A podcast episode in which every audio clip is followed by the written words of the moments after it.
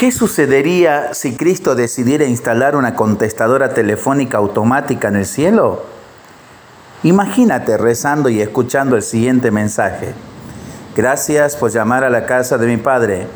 Por favor, selecciona una de las siguientes opciones. Presiona 1 para peticiones.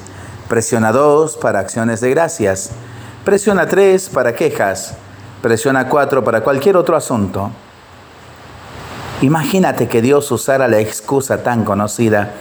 De momento todos nuestros ángeles están ocupados atendiendo a otros clientes.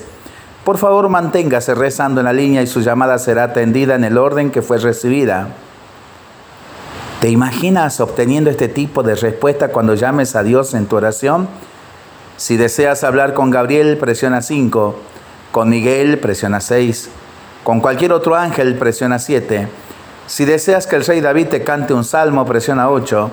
Si deseas hacer reservaciones para la casa de mi padre, simplemente presiona Juan, seguido de los números 3, 1 al 6.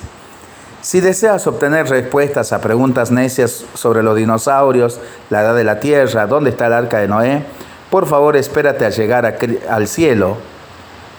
¿Te imaginas lo siguiente en tu oración?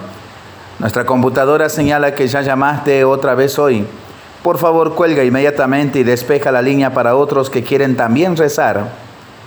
O bien lo siguiente, nuestras oficinas estarán cerradas el fin de semana por causa de Navidad de Semana Santa. Por favor, vuelve a llamar el lunes. Gracias a Dios que esto no sucede. Gracias a Dios que lo puedes llamar en oración cuantas veces necesites. Gracias a Dios que a la primera llamada Él siempre te contesta. Gracias a Dios porque en Jesús y con Jesús nunca estará la línea ocupada.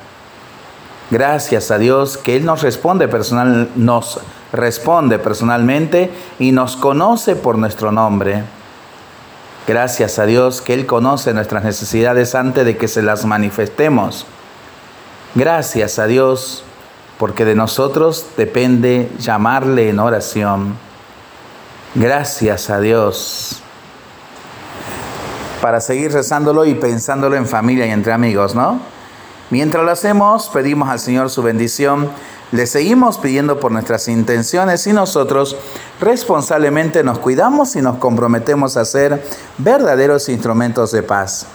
Que el Señor nos bendiga en el nombre del Padre, del Hijo y del Espíritu Santo. Amén.